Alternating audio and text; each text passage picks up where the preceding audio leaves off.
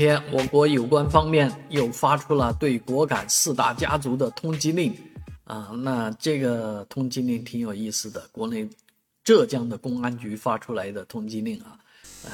这些人都生活在这个 缅甸，当然他们也持有中国的身份证，所以这件事情挺有意思的。而很多人也发现，最近这个果敢同盟军啊，越打越凶，越打越烈，啊，这个缅甸军方对对最近对支援这个老街的战士啊，好像没什么太大的动作，啊，而这个同盟军的这个呃盟友也越来越多，啊，那这样的话呢，四大家族被斩尽杀绝是看来是有可能的。啊，在这里呢，其实还是呼吁和平啊，希望这些四大家族的人尽快释放工业园区里面的这些电诈中国人，同时呢，向中国警方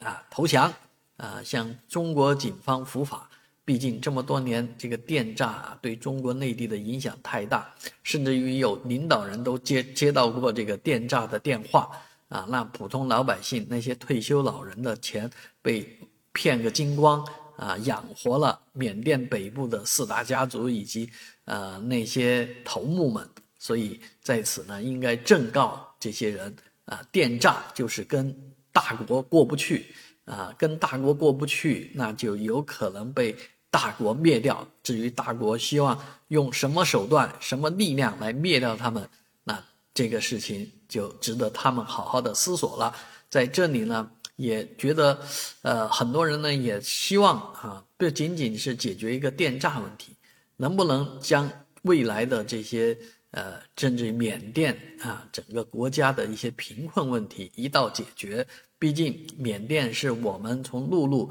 能够到达印度洋的最近的通路啊，那不仅仅要一个皎漂这么一个港口啊，啊，应该把整个缅甸的陆路通道也做得。比较扎实，这样的话，我们可能自驾游去缅甸玩也会非常的开心顺畅。